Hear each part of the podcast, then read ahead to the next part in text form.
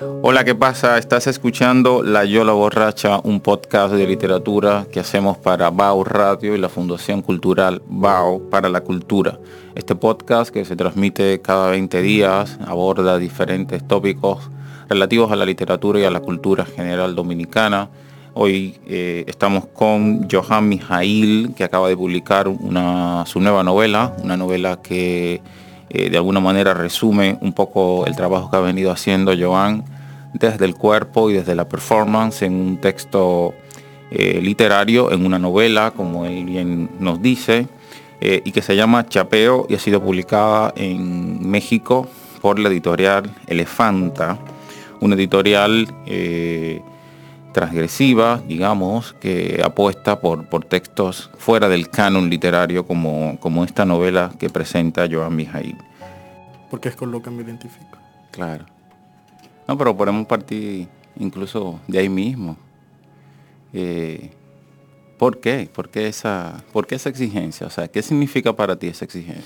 No es una exigencia en sí misma, sino que hay un proceso político, corporal, el cual habito, y eso se construye a través de ciertas genealogías y ciertas referencialidades que tienen que ver con un devenir femenino o feminista de la política de ese cuerpo y por eso me interesa activar una memoria que tenga que ver con eso. El ella más allá del, de, digamos, del significante mujer implica una construcción de un proceso de mi cuerpo con el cual me interesa identificarme.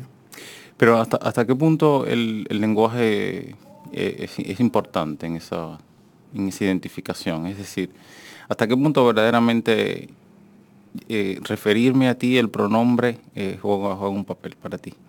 voy, a, voy, a, hacer dos frases. Una de Moni Wittit que dice que la heterosexualidad es el lenguaje y que el lenguaje está lleno de palabras que te están matando.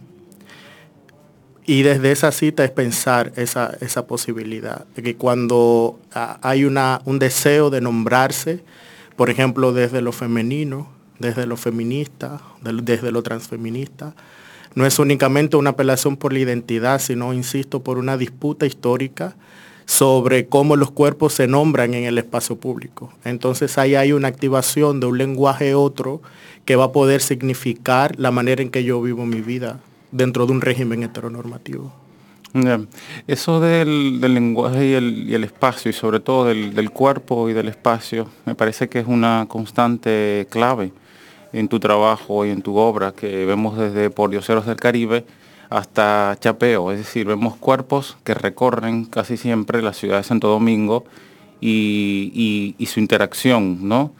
Eh, ¿Tu obra se podría, se podría considerar como una puesta en, digamos, en, texto de, esa performance que tú, que tú realizas con la ciudad, atravesando la ciudad? Yo creo que sí, yo creo que en ese sentido una no tiene ni un espacio ni un tiempo. Entonces tiene que, inventarlo en relación a las herramientas que uno tiene. Y esas herramientas parten desde el cuerpo. Yo no establezco una diferencia ni una frontera entre mi cuerpo o los cuerpos disidentes sexuales y de género entre la performance y entre la escritura. Hay una especie de trinidad que se va dando en relación a eso. Ese cuerpo aparece en una ciudad, pero lo que pone en evidencia la escritura de ese cuerpo en la ciudad es de que hay una hegemonía racial, hay una hegemonía sexual y es lo que se intenta cuestionar a través del gesto de la escritura. Por eso constantemente estamos hablando de escritura y no de literatura, por ejemplo, que más allá de pensarlo desde un plano de ese virtuosismo de la literatura, sino que un cuerpo que intenta escribirse y en ese sentido inscribir una diferencia dentro de un régimen normativo. O sea, es un cuerpo que escribe. Un cuerpo que escribe y que es su venganza la escritura, porque se ha dicho siempre que los cuerpos negros no tienen eh, una escritura y una manera de, significar esas diferencias, pues eh, se dan dentro de esas relaciones. ¿Por qué el, cuando hablas de los cuerpos negros, por ejemplo, hay dos constantes, en, yo diría, en, tu trabajo y, en, mucho del, trabajo que, que, tenemos como referencia un poco, eh, y es la constante del género y, la descolonialidad, ¿no? La decolonialidad como, como propuesta emancipatoria y la, y, el trabajo con el cuerpo como emancipatorio también de, la, heteronormatividad y de, las, y de las marcas, ¿no? de, los, de las etiquetas que se nos ponen. ¿Por qué tú crees que tiene tanta preponderancia hoy en día este trabajo, esta búsqueda que, se bifurca eh, por el género y por, la, y por el trabajo de, la decolonialidad?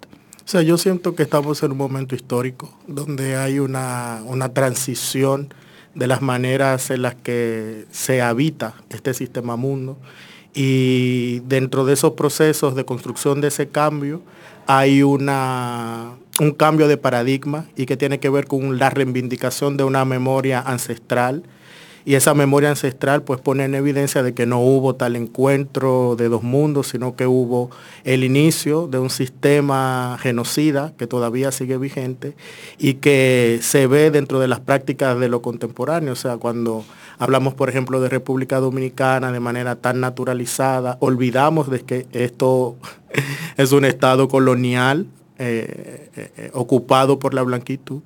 Entonces esas maneras en que se desarrolla la vida, digamos, social, cultural dominicana, pues ponen evidencia de que hay cuerpos que históricamente han sido olvidados, reprimidos, cuerpos que no han sido significados de la manera en que deberían dentro de la realidad histórica, cultural. Entonces siento que este momento pues pone un, un dedo en esa llaga y pone en evidencia de que es necesario pensarnos críticamente en relación a eso que se tiene tan naturalizado. Tú reivindicas mucho a Ida Cartagena Portalatín, la ida eh, novelista, la ida cuentista, pero también mucho la, pensadora, ¿no? La mujer eh, negra, eh, pensadora. ¿Cómo, ¿Cómo te, hablando, estoy pensando en, cuando hablas de memoria, cómo te, te relacionas tú con la tradición de pensamiento, con la tradición eh, literaria, si se quiere, o, de escrituras eh, dominicana específicamente. Sí, yo creo que también mi escritura o, la pulsión que tiene mi escritura es un ejercicio también de pensar algo transnacional. Si bien yo soy muy dominicano, o sea, soy de Villamella, vengo de ahí, me he criado ahí, he estudiado mi primera carrera acá también. Hay muchas referencialidades que vienen de muchos lados, pero quien me hace a mí decidir, teniendo 15 años, encontrar un camino y una posibilidad en la escritura es Aida Cartagena Portalatín. Cuando yo me iba de mi casa, sin pasaje, casi siempre, a la Biblioteca Nacional y ahí encontré los textos de Aida y yo no soy ingenua, porque yo siempre me he posicionado desde el feminismo desde adolescente. Entonces encontré ahí un punto de partida para pensar una posibilidad. Entonces yo siempre encuentro la necesidad de ir a IDA para pensar espacios posibles de exploración de una experiencia, una experiencia racializada, de un cuerpo feminizado, un cuerpo negro, un cuerpo que no está en el centro, sino que está en la periferia y que desde un espacio protoqueer, y, que yo también me soy atrevida y digo queer, pues me permito eh, trascender, si esa palabra igual no me gusta, trascender la idea del género, no solamente desde ese espacio significado, significante del género como espacio de la sexualidad y del sexo, sino también de los géneros literarios. O sea, eh, es ese espacio de tránsito que me permite a mí encontrar en, esa fuga, en ese movimiento, eh, posibilidades de explorar. Yo creo que ahí es un gran ejemplo de eso. De por Dioseros del Caribe a Chapeo, ¿qué, cambia? ¿Qué ha cambiado en ti? Que sé, que, por ejemplo, estuviste fuera del país, regresaste y ahora que has regresado se publica esta novela, bueno, que, yo creo que supone de alguna manera un, digamos, no, una trascendencia, pero sí un avance en tu trabajo, es decir, en, cuanto pone de manifiesto algunos puntos que, tal vez no estaban todavía tan, tan claros en, tus textos anteriores, ¿no? Sobre todo lo que tiene que ver con, una especie de, así como yo lo veo, ¿no? Con una especie de lucha con la dominicanidad, es decir, con, esa eh, intolerancia fuerte y, con, esa, con, todo ese medio ambiente que, hay en, Santo Domingo y con esa resistencia que hay a los cuerpos negros, a los cuerpos disidentes, desde, a veces siento que desde todos los, ámbitos artísticos, ¿no? Sí, Chapeo responde de alguna manera a eso, ¿no? ¿O no? O sea, yo quiero, insisto, en el tránsito. O sea, por ejemplo, eh, Por Dios del Caribe es un libro que yo escribí en Santo Domingo y luego se publica en Chile. Y pasan ocho años y yo publico, eh, o sea, publico otros libros, eh, Inflamadas de Retórica, El Manifiesto Antirracista. Y luego que regreso escribiendo en Chile, Chapeo, termino de escribir la novela acá y se publica en México. Y yo creo que si lo pensamos eh, obviando ese proceso migratorio que quizás está más concentrado en Inflamadas de Retórica y el Manifiesto Antirracista, yo pensaría en muchos sentidos de que Chapeo es una continuación de Por Dioseros del Caribe, porque son, eh, digamos, las mismas intenciones. La diferencia es que han pasado más de ocho años en entre un libro y el otro, entonces se ha vivido, se ha construido una experiencia de vida y también de formación y quizás por eso ya esos espacios que, aparecían quizás de forma más onírica o a través del grito de, algo mágico, ya se politizan y se politizan en el sentido de que esa escritura no es solamente algo que yo estoy vomitando, sino que sé la consecuencia que tiene ese vómito. Sí. El chapeo comienza en 1492. El chapeo es eh, antiquísimo, podríamos decir, ¿no? Eh, se podría hacer un paralelismo entre, entre el chapeo y el fuku del que habla Junok Díaz, por ejemplo, que Junok también dice eh, que vino en, los pies ¿no? de, los, de los africanos, que, que, fue el que expulsó a, los norteamericanos. Es decir, ese fuku o digamos, es una respuesta al chapeo al, En chapeo yo, y por ejemplo, cito esa, e, esa, parte de, este libro de Junot. Sí. Y sí, Santo Domingo es el centro del Fuku y cuando él dice el centro del Fuku no es solamente una brujería o un guanguá que está ahora, sino que aquí inició el proceso colonial, el proceso genocida. Entonces es un territorio que tiene su espacio sagrado, por ejemplo, estar en Villamella es algo que es muy importante, es algo que es sagrado de ese territorio, pero también dentro de la construcción de esa idea de los dominicanos y de lo latinoamericano hay mucha sangre. Yo siempre hablo de de con la lágrima de quién se hicieron nuestros ojos. Entonces hay ahí un, encuentro político y consciente de pensar la ciudad de Santo Domingo como algo que podría dar ciertas señales. O sea, el proceso colonial comenzó aquí y aquí tiene que terminar. No, Santo Domingo eh, es, de alguna manera el, centro ¿no? del dolor, la capital del dolor en ese sentido. ¿no? Eh, y hay, yo, encuentro que hay cierto paralelismo también de esta novela de Chapeo con eh, una novela de Ritiniana Hernández, pues creo que su primera novela, que fue eh, La estrategia de Chochueca. Y, y, lo veo porque hay un recorrido por la ciudad, es decir, la novela comienza con los personajes que, se dirigen, que están en la ciudad, que están fuera, ¿no? Y también eh, eh, que, dialogan de alguna manera con los espacios, con los espacios. ¿Cómo eh, tú políticamente ves, ves Santo Domingo a, 2021? Yo, quisiera saber, digamos, de, cómo hablas de ese tránsito, cómo, cómo sales y, qué de diferente ves o qué de diferente te, sientes aquí ahora que, que, tal vez, no sé, ves que, se ha avanzado en la construcción de una, de un, digamos, de un ambiente políticamente más eh, eh, potable para, tu ejercicio como, artista?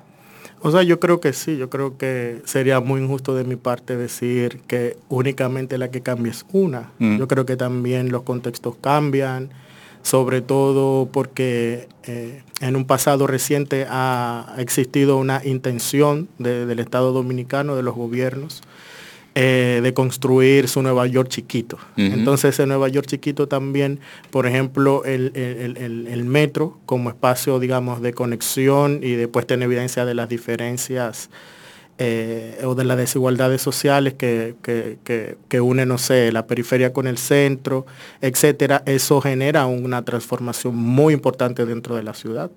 Y por ejemplo, yo viví el tiempo de la construcción de ese metro, me bajaba después de salir de la, de la universidad a mamárselo mm. a los que estaban construyendo el metro, lo recuerdo como ahora. Mm. Y así fueron mis primeros encuentros así sexuales dentro de esta ciudad, que es lo que muchas veces pues, le, permite a una, pensando en toda esta homofobia nacional. Y yo creo eh, que, subirme en el metro luego de vivir fuera casi 10 años, yo veo los cuerpos y ese cambio es profundamente estético. O sea, pensar en cómo las mujeres negras eh, aparecen en el espacio público con su pelo afro, ver a los tigres también cómo se visten, eso va generando una transformación que, eh, que, muchas veces pasa desapercibida porque está relacionado con lo estético, pero lo estético también es político. ¿Es un, es un gesto político tu, tu, digamos, tu búsqueda o, tu, o tus planteamientos en términos de lo que es la sexualidad? Es decir, yo pienso, por ejemplo, en el arranque de la novela, eh, directamente, nos dijeron que íbamos a cingar eh, la utilización del lenguaje, la, la, búsqueda de, de, cierto placer que, que en realidad termina convirtiéndose en en un placer mediocre, digamos. Eh, ¿Es un gesto político eso? O sea, el gesto político está ahí, en el, gesto de, una escritura que, pone en evidencia o trata de decir de que los cuerpos eh, travestis, los cuerpos trans, los cuerpos disidentes sexuales, son cuerpos que dentro de una sociedad odiante a todo esto, son cuerpos que están dispuestos a... son, cuerpos que son hipersexualizados y la manera en que aparecerían dentro de un entramado social sería a través de la explotación de esa sexualidad. Sí contradictoriamente no va a reivindicar esos cuerpos no heteronormativos, sino que va a poner eh, la mirada heteromasculina y cisgénero sobre esos cuerpos.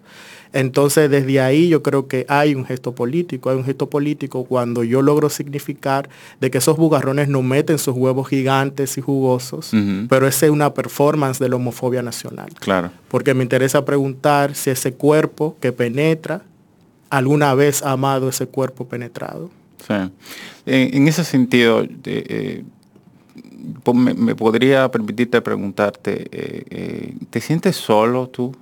¿Te sientes sola? ¿Te sientes sola?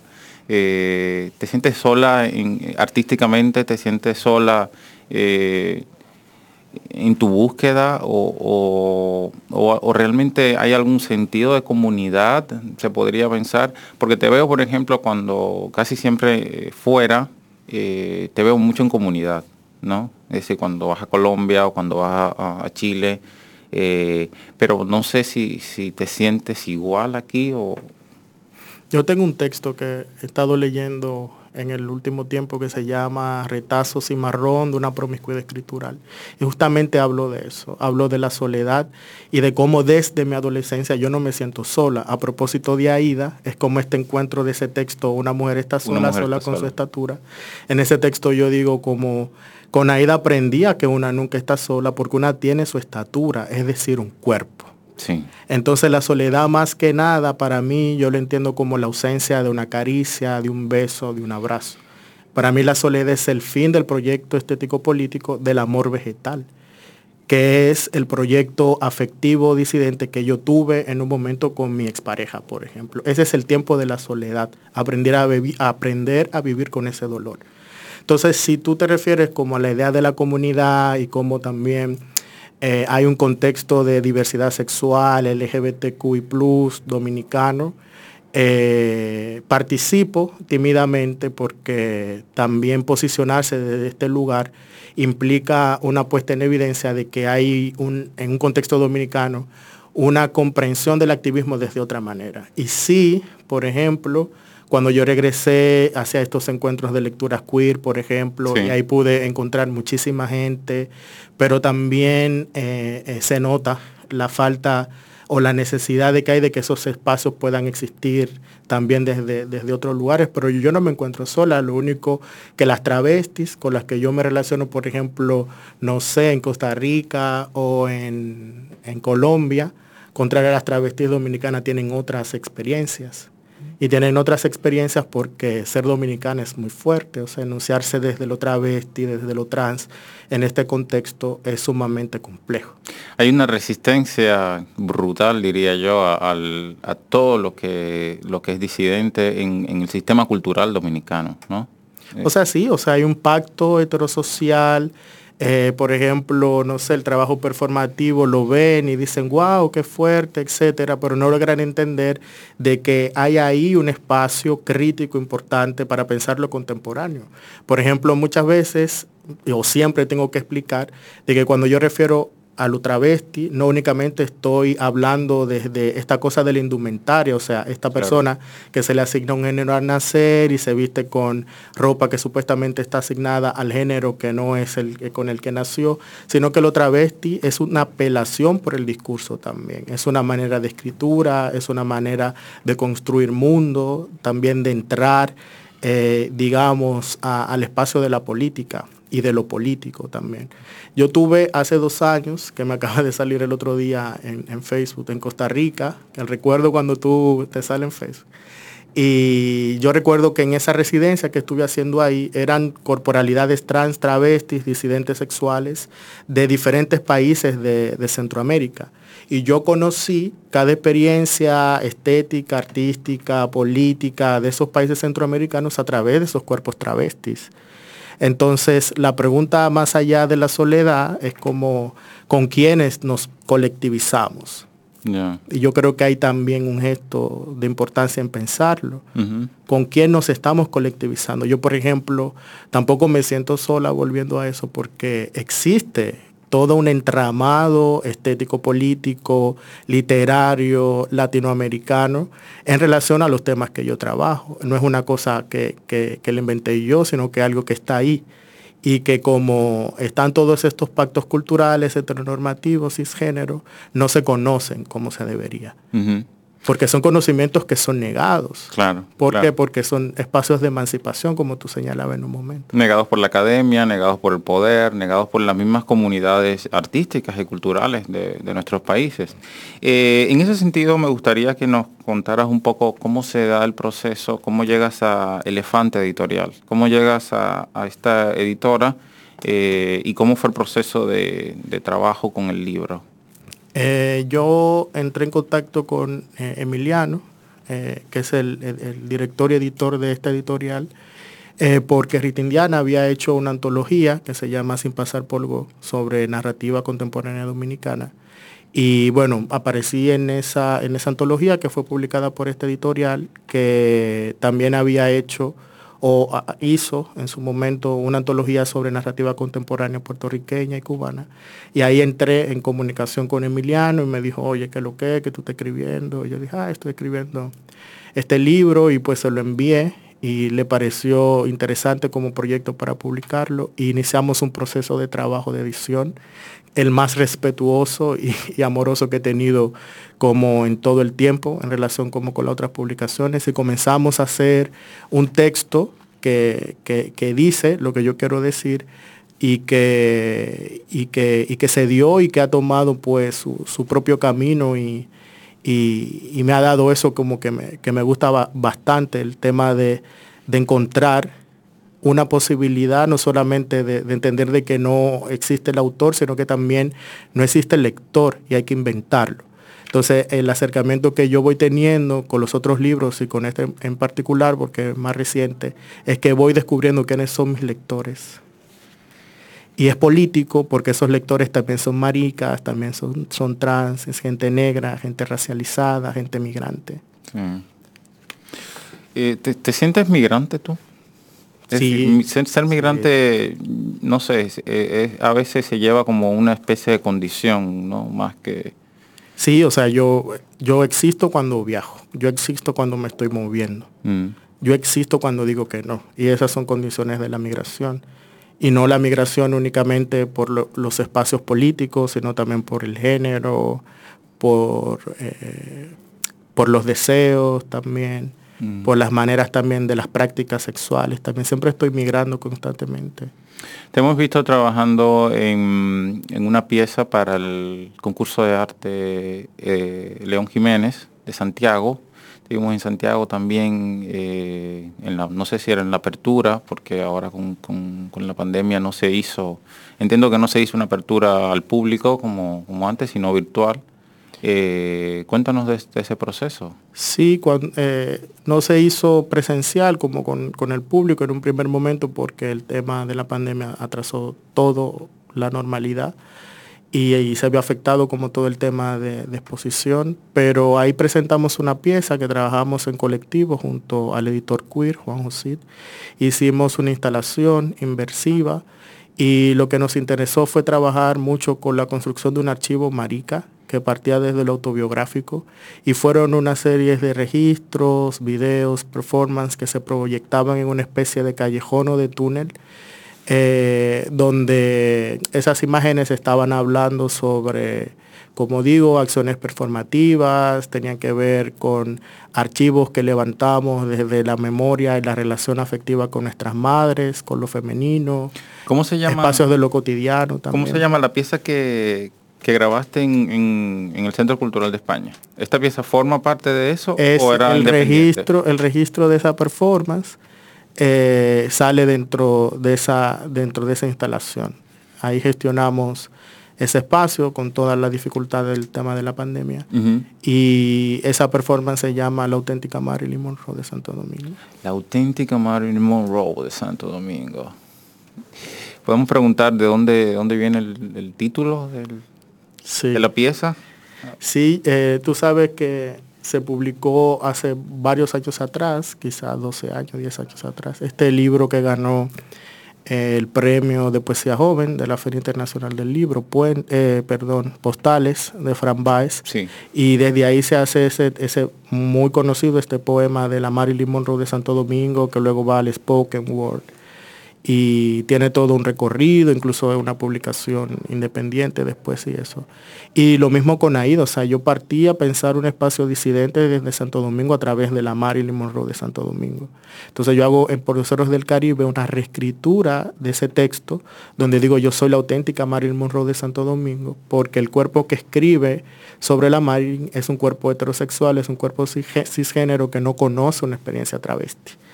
Entonces hay ahí también una cosa de disputa para pensar críticamente y colectivamente el tema de la apropiación corposexual que existe muchas veces en los contextos de la literatura dominicana. Por ejemplo, aquí hay una antología que es como la antología más reconocida y más citada como antología gay. gay. Y la gran mayoría de los autores que eh, escriben en esta antología contradictoriamente es gente heterosexual. Sí. Entonces, cuando tú ves ese tipo de cosas, tú necesitas, para poder construir tu, imaginario, pues cuestionarlo y partir desde, ese lugar. Entonces, ese texto yo lo he leído en universidades, he hecho performance con ese texto, etcétera, etcétera. Han pasado casi 10 años de, eso.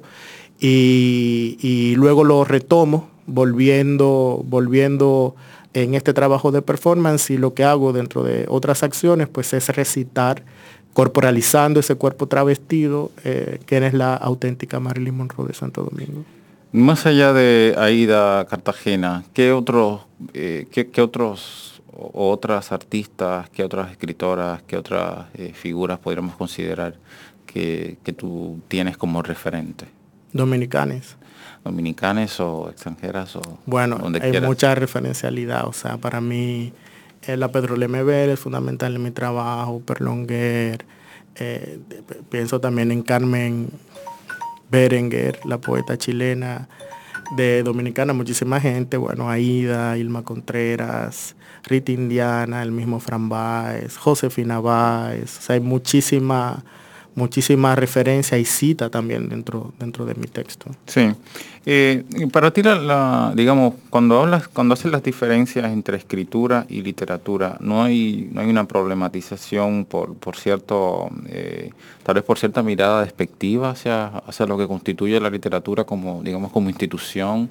Es decir, eh, es, un instrumento puesto al servicio de tu trabajo, la, escritura, simplemente de tu performance, o hay para ti, eh, o existe una búsqueda eh, particular, formal, digamos, en, el terreno de la literatura? O sea, yo creo que la literatura es un proyecto colonial, es un proyecto universalizante, donde históricamente ha seleccionado, por ejemplo, los cuerpos que aparecen eh, dentro de esas grandes narraciones, dentro de esas grandes textualidades. Entonces yo creo que el gesto de, hablar desde, lo, desde la escritura es un espacio que me permite a mí eh, cuestionar eso. en relación a que yo puedo experimentar y permitirme hablar desde otras referencialidades, pensando que las referencialidades de las grandes literaturas que te enseñan en la escuela, incluso en la universidad, no hablan, por ejemplo, de, los cuerpos que tenemos. Entonces yo creo que por ahí va, va ese asunto. Sí. Eh, hablamos de los cuerpos negros y en estos días hablaba yo eh, con algunos amigos del trabajo de, un poeta como Manuel del Cabral, eh, el autor de Trópico Negro y un autor reconocido como un poeta. Negroidista. negroidista.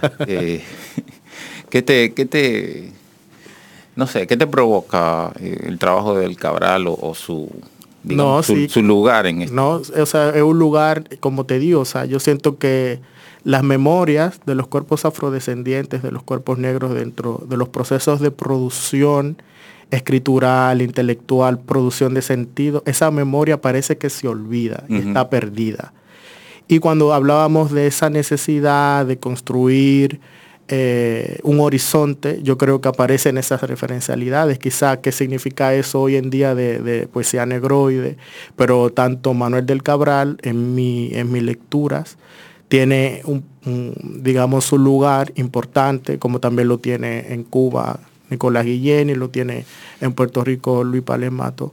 Y son obviamente los cuerpos que escribieron desde un posicionamiento también como una memoria de resistencia a la blanquitud. Sí, pero, pero te lo decía porque, por ejemplo, me, llamó la atención eso que, recordaba, eh, que es cierto, la, la antología de la literatura gay dominicana, la inmensa mayoría de los escritores no son gay, o de las escritoras que están. Y, pasa también con Del Cabral, ¿no? Que es el gran poeta negroide, pero es blanco. Y, y, se desarrolla su obra casi siempre eh, eh, en la Argentina, es que se publica su obra y en la Argentina es donde tiene mayor resonancia su obra, de hecho. Sí, yo creo que, que porque por ejemplo hay todo un tema actual de la cancelación, bueno, yo también he sido víctima de eso, siempre he sido perseguida, censurada, o sea, muchísimas vainas. Pero yo creo que en ese sentido, más allá de pensar la negritud desde únicamente un espacio de epidermis, o sea, el color de la piel, siento que es interesante pensar los procesos históricos en cuál se ha significado o se le ha dado una respuesta como qué es negro y qué no es negro. Yo creo que obviamente eh, hay un passing en relación a ser una persona de tez clara, en relación a una persona de tez oscura. Mientras más oscura es tu piel, más fuertes son las consecuencias que tú tienes que pagar dentro de este régimen colonial obsesionado con la blanquitud. Pero más allá de una cancelación, de decir, como este hombre blanco de nuevo vuelve a escribir como si fuese negro y de ahí logra una relevancia y hay todo un tema de apropiación cultural. Yo creo que más bien hay que pensar colectivamente ¿Qué, significa eso? Porque todavía eh, naturalizamos esa violencia racista. Sí, tú dices mucho en, Twitter, es, que donde estás muy activo, creo que es la red, no sé, pero creo que es la red donde más activo estás, eh, que escribes porque no tenemos escritura, porque nuestros cuerpos no tienen escritura.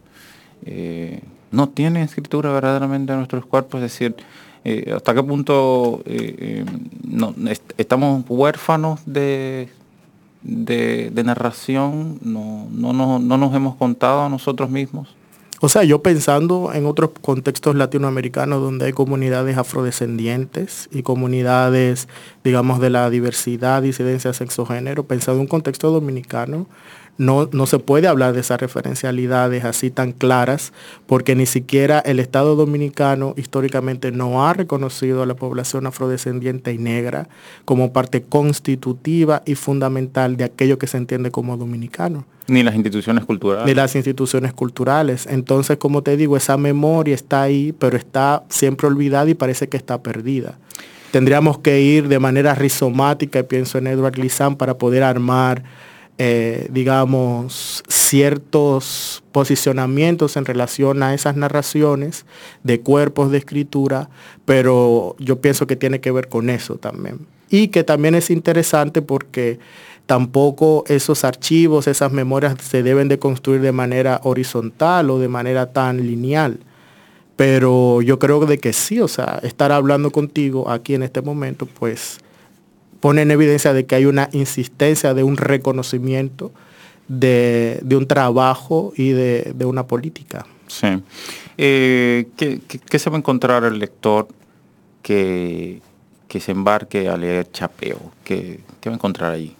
Yo creo que en esta novela lo que yo he intentado hacer y lo que le propongo a las personas que puedan leer ese texto es una experiencia política de un cuerpo que se resiste a reproducir las lógicas eh, de la heteronormatividad, las lógicas del binario, las lógicas de, de, la blanquitud como cultura, como régimen, como régimen político, y que es un libro difícil, que está escrito en difícil, es un libro donde a pesar de su poca cantidad de páginas, hay muchas referencias.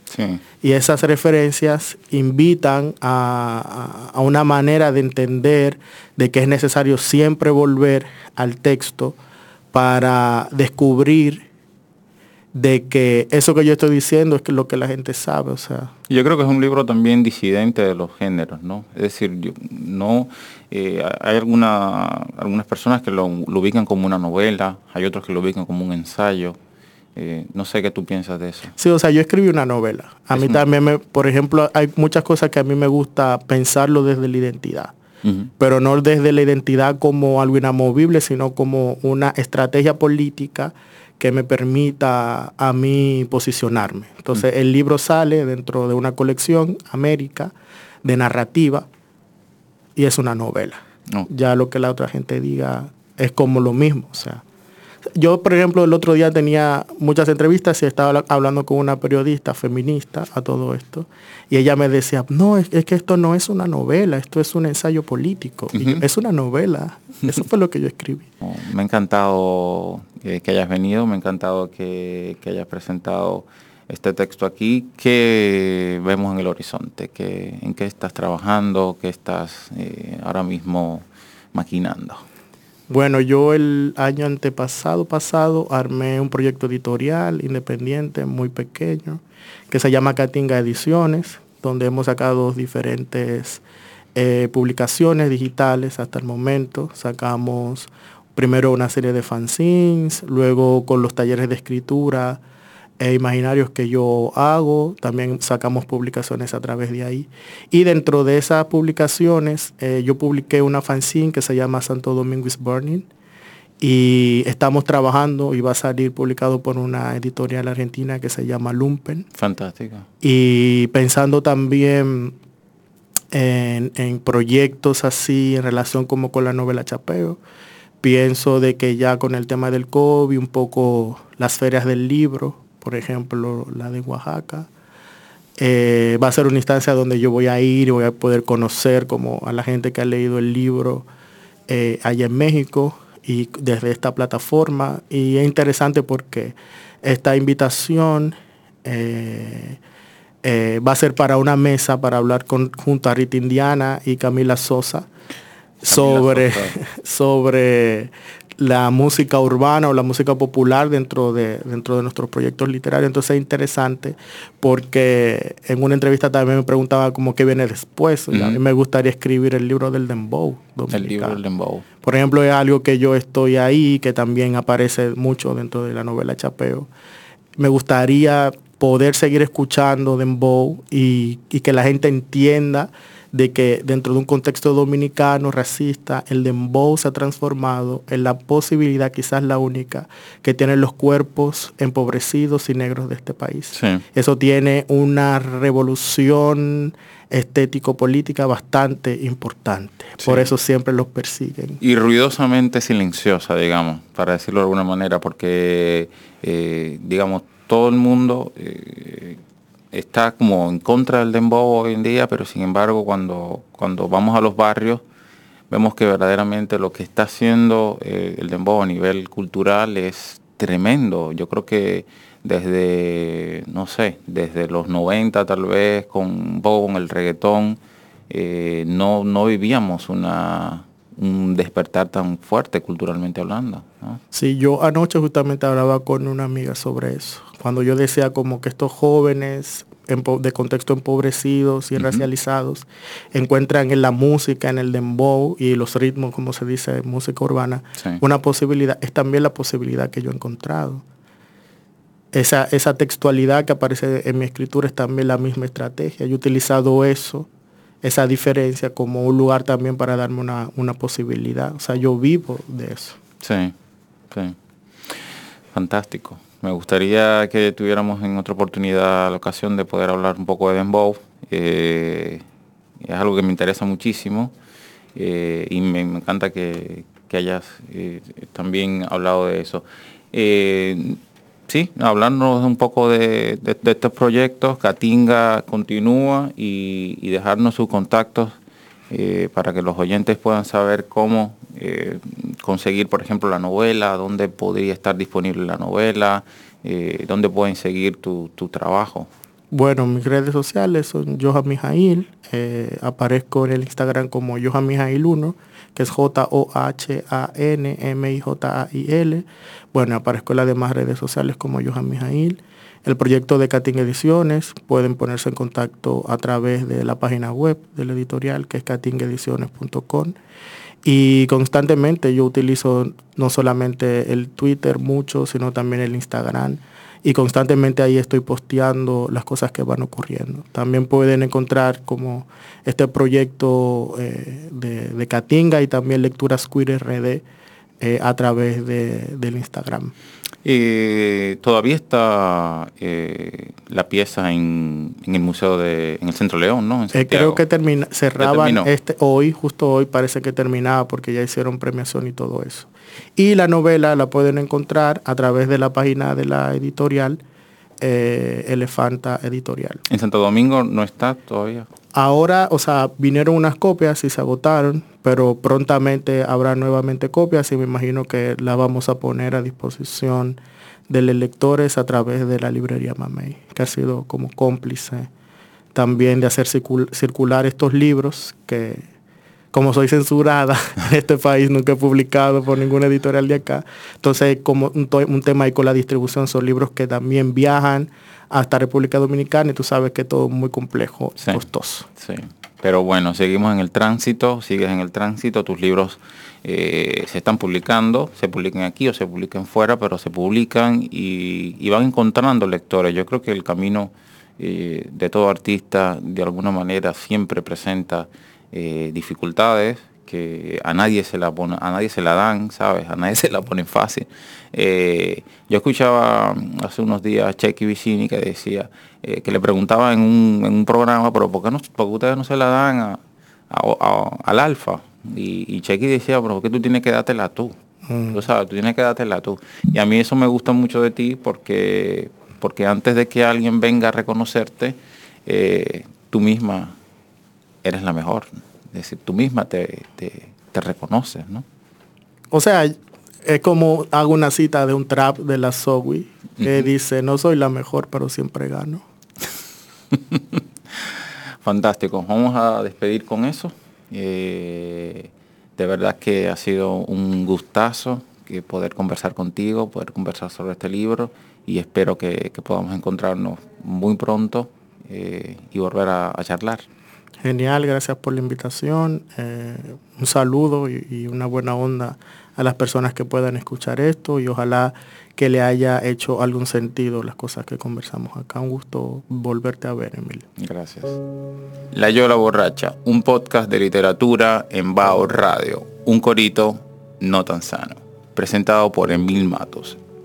Síguenos en nuestras redes sociales como La Yola Borracha en Instagram y en Facebook.